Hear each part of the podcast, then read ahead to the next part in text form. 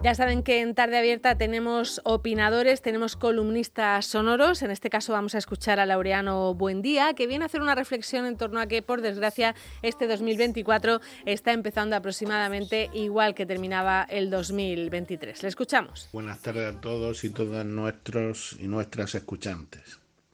Hemos iniciado el año prácticamente como lo acabamos. Israel, a pesar de las llamadas nacionales e internacionales, sigue arrasando a los gazadíes en lo que más adelante se juzgará como un delito contra la humanidad. En Ucrania, Rusia va demostrando, en su habitual lenta resistencia, que es capaz de conseguir todos sus objetivos, a pesar de que medio mundo ayude al invadido.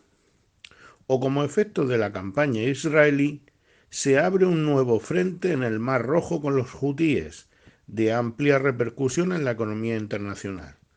Guerra y muerte que tienen siempre un principio, un estadio previo, el odio. Odio plasmado en el ejemplo de una figura semblante del presidente del gobierno, apaleada por los nostálgicos de la bandera anticonstitucional allí presente, recordando a expresiones de desahogo social de la Edad Media, cuyo objetivo es dar rienda suelta a la violencia con el fin de eliminar a la persona idealizada en dicho muñeco.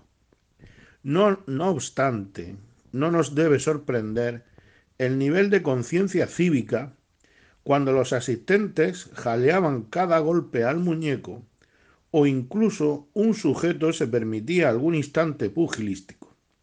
Repito, se empieza dando golpes a un muñeco o publicando caricaturas y al instante de tomar el poder se arrincona y elimina al diferente.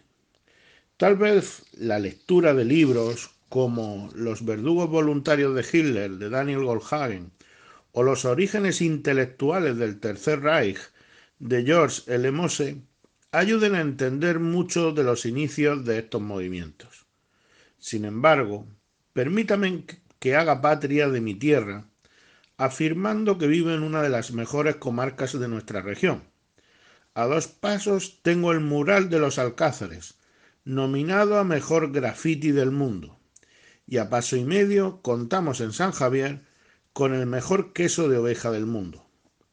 Comamos roscón, disfrutemos de los regalos de Reyes y apartemos el odio de nuestras vidas.